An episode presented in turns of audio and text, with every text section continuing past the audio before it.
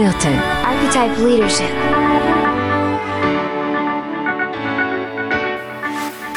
Herzlich willkommen zu dieser Podcast-Ausgabe. Ich freue mich, dass du Lust hast, mir zuzuhören. Und ich habe auf jeden Fall sehr viel Lust, dir ein weiteres Kapitel aus meinem Buch Archetype Leadership vorzulesen. Und das Kapitel heißt, die Führung deiner Idee beginnt hier. Dein Archetypen-Workshop. Du wirst nun lernen, die Bestimmung der Idee zu finden. Der Weg dorthin ist manchmal uneben, aber es lohnt sich. Ohne diese Bestimmung kommst du mit deiner Idee nicht voran und musst viele Umwege in Kauf nehmen. Üblicherweise moderiere ich zu diesem wichtigen Schritt Workshops. Ich habe etwa 300 davon gehalten und immer ergaben sich denkwürdige und wegweisende Erkenntnisse. Stell dir vor, dass deine Idee ein wichtiger Beitrag zum Überleben der Menschheit ist. Ob du nun Dackel züchtest, einen Whisky herstellst oder Kreuzfahrten anbietest. Sobald du den wahren Sinn hinter deinem Handeln verstanden hast, kannst du dich in dessen Dienst stellen und deine Idee mit viel Kraft ins Leben bringen. Je klarer und schnörkelloser du das tust, desto besser. Denn dann wirst du von Menschen schnell und vor allem unbewusst erkannt und befürwortet oder abgelehnt. Deine Idee wird so zu einer gesellschaftlichen Diskussion und erlangt Bedeutung. Diese Auseinandersetzung über die Konzepte des Wünschenswerten hält unsere Gesellschaft zusammen. Sobald dieser Diskurs nicht mehr stattfindet, entscheiden sich Menschen manchmal für Krieg. Und das gilt es unbedingt zu verhindern. Die Diskussionen zwischen den Kulturen und ihre Überzeugung fördern die Stabilität. Deshalb setze dich diesem Austausch unbedingt aus. Du bist mit der Arbeit um die Idee auf dem Weg zu deinem persönlichen Glück. Denn wir Menschen sind dann glücklich, wenn wir unsere Talente kennen und diese in den Dienst einer Sache stellen, die größer ist als wir selbst. Dazu aber später mehr. Wenn es um das Thema die Idee führt dich geht, bereite dich jetzt auf deinen persönlichen Archetypen-Workshop vor. Schaffe dir Raum, stell dir gutes Essen und Trinken bereit, nimm dir Zettel und viele Stifte zur Hand und lade Unterstützer, Freunde, Kolleginnen oder Verwandte gleich mit dazu ein. Ich werde dir jetzt weitere Fragen stellen und dich bitten, diese schriftlich zu beantworten. Wenn ihr eine Gruppe seid, nehmt euch Zeit und tauscht eure Ergebnisse erst am Ende aus. Schaffe zunächst einen Rahmen für den Workshop. Wer moderiert? Wie lange soll der Workshop dauern? Und was braucht wer, um gut arbeiten zu können? Ich empfehle dir auch oder euch situativ Pausen zu machen und die Beurteilung in den Kategorien falsch und richtig nicht gelten zu lassen. Denke nicht zu viel über die Fragen nach, sondern erarbeite sie vor allem intuitiv. Frage 9. Was ist deine ganz persönliche Erwartungshaltung an den Workshop? Stell dir vor, du oder die Gruppe können wahre Wunder vollbringen. Welches Wunder soll sich am Ende erfüllt haben? Frage 10. Was motiviert dich ganz persönlich und egoistisch für die Idee zu arbeiten? Welche eigenen Ziele sollen damit erreicht werden? Diese Frage hattest du bereits beantwortet, aber integriere hier noch die Empfehlungen der anderen Workshop-Teilnehmerinnen und Teilnehmer. Frage 11. Wenn Zeit und Geld keine Rolle spielen würden, welche drei Dinge würdest du sofort für deine Idee veranlassen? Jetzt ist ein erster guter Moment, deine Ergebnisse zu teilen oder sie dir ganz in Ruhe anzuschauen. Idealerweise klebst du die Zettel, ein Zettel pro Antwort, an eine Wand und betrachtest diese. Verbringe noch nicht allzu viel Zeit mit der Interpretation, sondern mache dich zunächst mutig an die nächste Frage. Frage 12. Wir jammern viel zu wenig.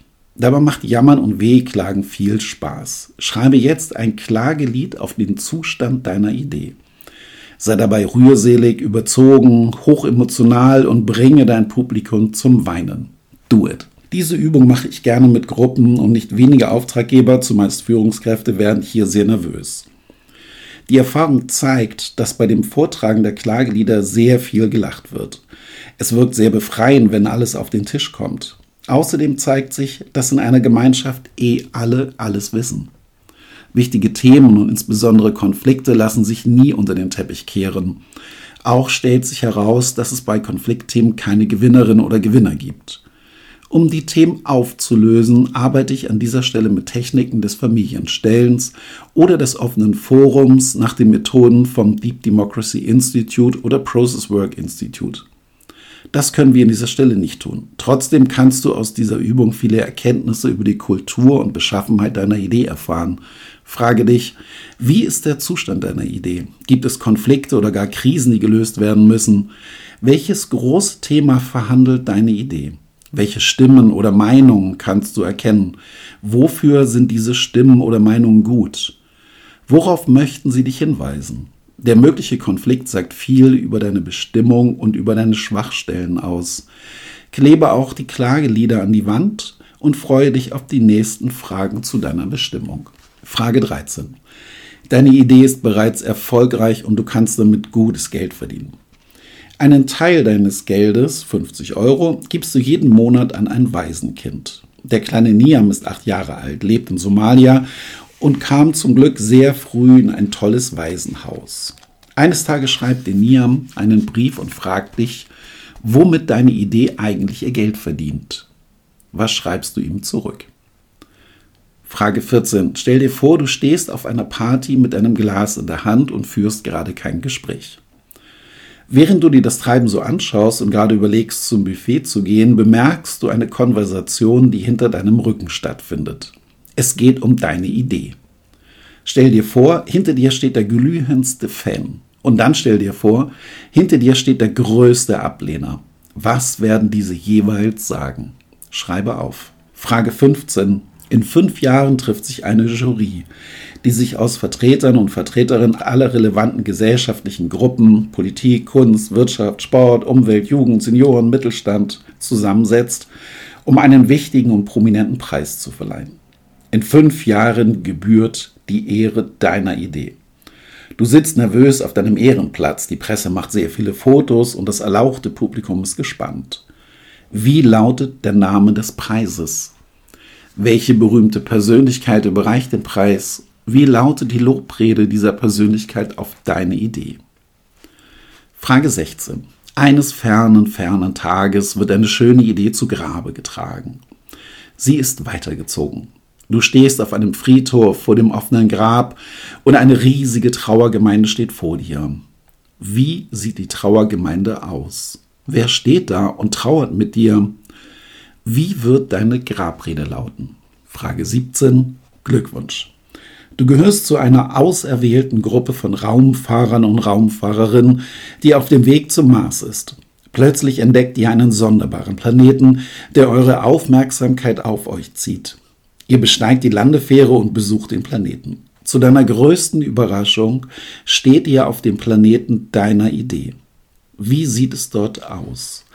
Leben dort Menschen und wenn ja, wie? Gibt es Flora, Fauna? Wie sind die Beschaffenheiten und die Stimmung auf dem Planeten? Beschreibe gerne ausführlich. So langsam sollte sich ein Muster erkennen lassen. Die Frage nach Niam ist die Frage nach dem Grundnutzen deiner Idee.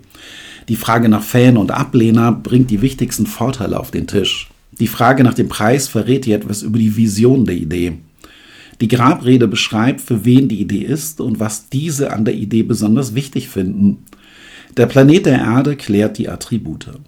Du kannst jetzt alle Zettel an die Wand kleben und betrachten. Was fällt dir auf?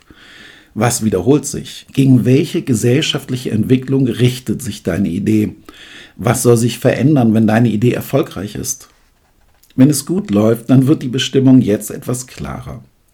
Wenn nicht, dann möchte ich dir folgende Übung ans Herz legen. Sie verraten etwas über deine Persönlichkeit und sind ein Schlüssel zum Verständnis deiner Idee. Frage 18.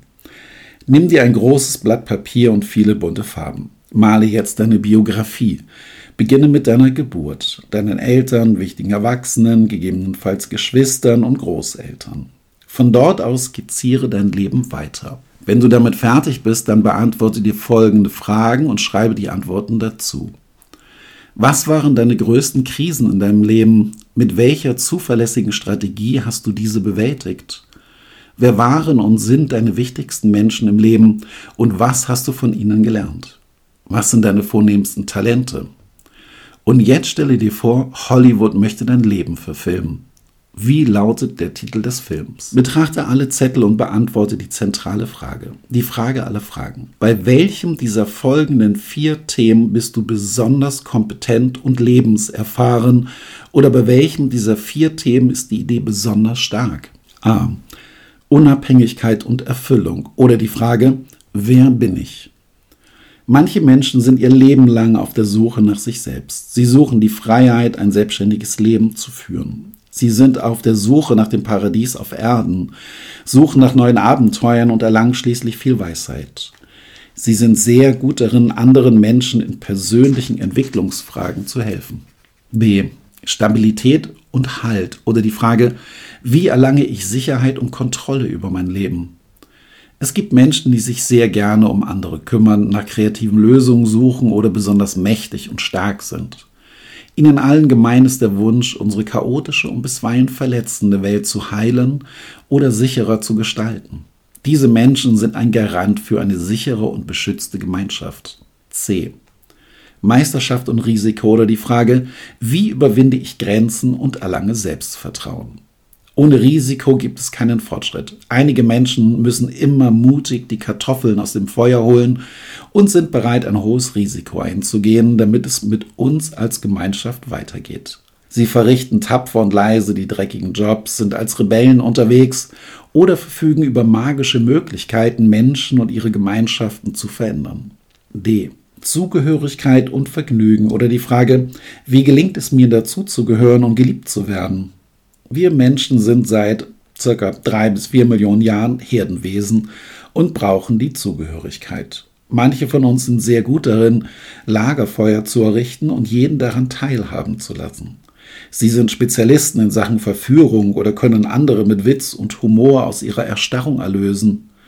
Ohne diese Menschen würden wir vereinzeln und als Gemeinschaft auseinanderbrechen. Im schlimmsten Fall würden wir uns gegenseitig an die Gurgel gehen die vier zentralen Fragen an das Überleben. Wer bin ich? Was gibt mir Halt? Wie stelle ich Beziehung her? Wie komme ich ins Neue? Ohne Frage werden du und deine Idee über alle vier Kompetenzen verfügen, aber bei einer dieser vier bist du besonders stark. Finde heraus, bei welcher und du bist einem Archetypen auf der Spur. Es gibt Organisationen, die arbeiten für eine Idee, die sie gar nicht selbst hatten. Der Gründer oder die Gründerin sind nicht mehr da. Sollte das so sein, musst du in deren Biografie stöbern. Finde heraus, wie insbesondere die ersten Lebensjahre waren. Bei welchem dieser vier Themen war der Gründer oder die Gründerin besonders herausgefordert? Auch wenn diese Menschen vielleicht schon seit sehr langer Zeit tot sind, wird ihr Geist in der Idee für immer fortbestehen. Bei Hapag-Lloyd Cruises reichte die Zeit bis in die Gründung der Hapag zurück. Die Idee war ganz einfach motiviert. Der Ortsrivale Bremen verdiente viel Geld mit dem Auswanderergeschäft, was für die Hamburger Kaufleute nicht zu akzeptieren war. Daher gründeten sie die Schutzgemeinschaft Hapag, um die hanseatischen Interessen zu verteidigen. Hamburger lieben Prestige und Geld. Das Unternehmen kam erst so richtig vom Fleck, nachdem man den Wettbewerber Albert Ballin aufkaufte. Er konnte mit viel Sinn und Empathie für die zumeist armen Auswanderer den Bremern das Leben schwer und die Hapag zu der damals größten Reederei der Welt machen. Albert Ballin war ein großer Verehrer des Kaisers, wie so viele Vertreterinnen und Vertreter des neuen Bürgertums. Daher organisierte er Vergnügungsreisen, die denen des Kaisers nachempfunden waren.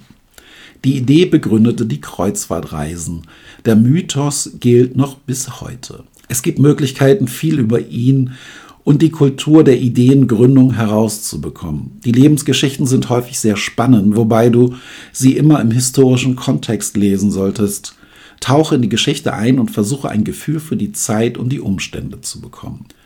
Eine Frage sollte jetzt bei dir auftauchen. Warum ist die Beantwortung nach diesen vier Themen so zentral? Das beantworte ich dir mit einem etwas längeren Exkurs. Vor ungefähr 120 Jahren forschten Sigmund Freud und Carl Gustav Jung an der Macht des Unbewussten. Am Anfang waren sie Forscherkollegen, bevor sie sich zanken. Ihr Zugang zu dem Unbewussten waren die Träume von Menschen. Sie ließen sich diese erzählen, analysierten sie und versuchten sich in Interpretationen. Für Freud waren die Träume unter anderem Ausdruck von persönlichen, unterdrückten und tabuisierten Wünschen. Er sah die Träume sehr eng mit der Person und deren Leben verknüpft. Jung hingegen erkannte wiederkehrende Muster und war begeistert von der Idee, dass alle Menschen identische Ängste, Wünsche und Träume hatten. Er nannte diesen Bereich das kollektive Unbewusste. Hier sind Millionen Jahre Menschheitsgeschichte abgelegt. Dass im Ergebnis beide recht hatten, ist hier nicht von Bedeutung. Wichtig ist jedoch, dass es persönliche und kollektive Inhalte von Träumen gibt. Jung forschte weiter nach diesen Mustern und erkannte vier wesentliche Fragen, die alle Menschen einen. Sie werden über alle Generationen weitergereicht und wir sind mit deren Beantwortung immer wieder neu beschäftigt. Auch weil sich unsere Umwelt ständig verändert. Die Antwort auf die Frage, wie stelle ich Beziehungen her, muss heute anders lauten als noch vor 20.000 Jahren. Doch die Frage bleibt im Kern immer wieder dieselbe und muss beantwortet werden. C.G. Jung konnte aber nicht nur diese vier Fragen identifizieren, sondern auch die Lösungsstrategien in der Arbeit mit seinen Patientinnen und Patienten erkennen. Das ist eine unglaublich spannende Herangehensweise, bei der Jung von Träumen von völlig unterschiedlichen Menschen Muster und absolute Übereinstimmung erkannte. Die Lösungsstrategien auf diese vier zentralen Überlebensfrage nannte Jung Archetypen. Arche, weil es um das Überleben geht, und Typen, weil es unterschiedliche Persönlichkeiten sind. Diese Archetypen helfen uns seit drei bis vier Millionen Jahren zu überleben und sie sind bereits in uns angelegt. Wir kommen mit ihnen auf die Welt und erfahren ihr Wissen und ihre Weisheit zunächst über die engsten Menschen um uns herum. Durch Imitation bzw. durch das Spiegeln unserer Angehörigen erfahren wir von diesem Schatz. Die Vorannahme ist, dass jeder Mensch alle archetypischen Strategien in sich trägt. So lernt unser Unbewusstes vielleicht von Tante Lieselotte, wie man Grenzen überwindet oder diese mit kriegerischer Energie verteidigt.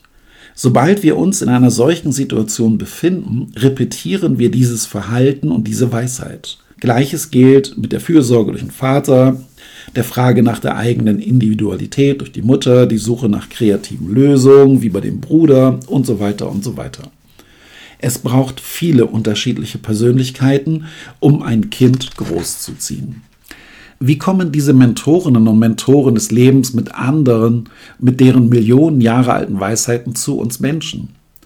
über Krisen, Konflikte und traumatische Erfahrungen. Vereinfacht gesagt, werden wir in ein Familiensystem hineingeboren, in dem eines dieser vier Themen unterrepräsentiert ist.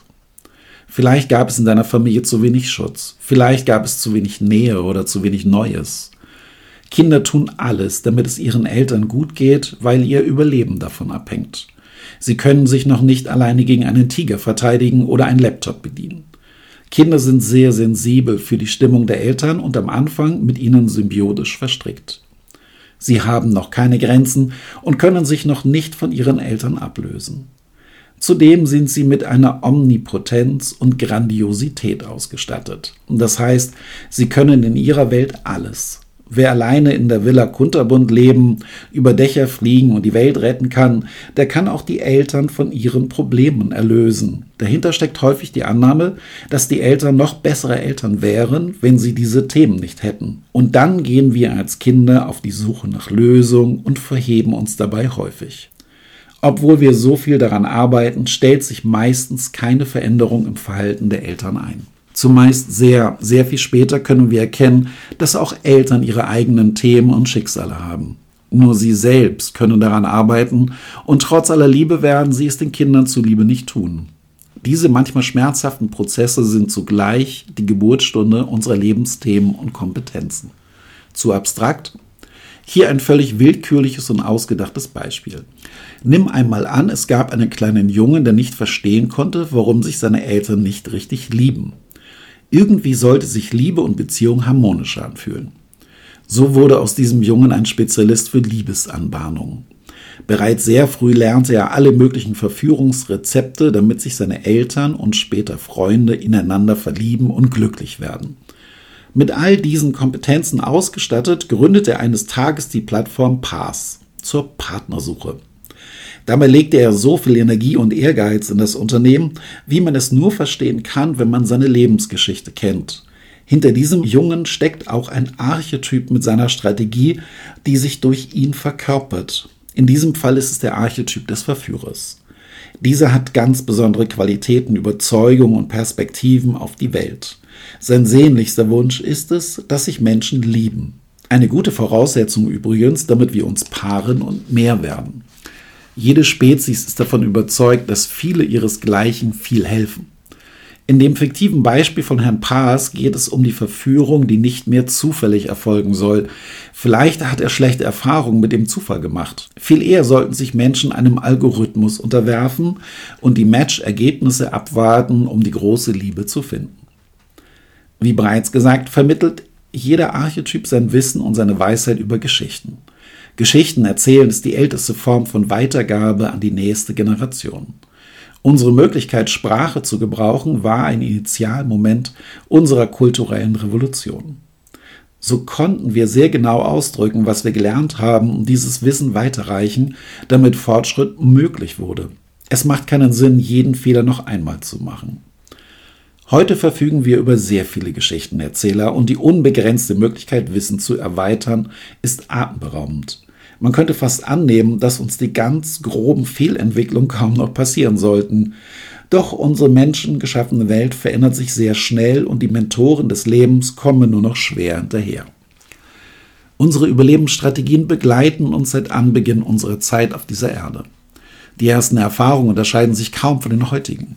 Nur das Setting und die Teilnehmer und Teilnehmerinnen haben sich verändert.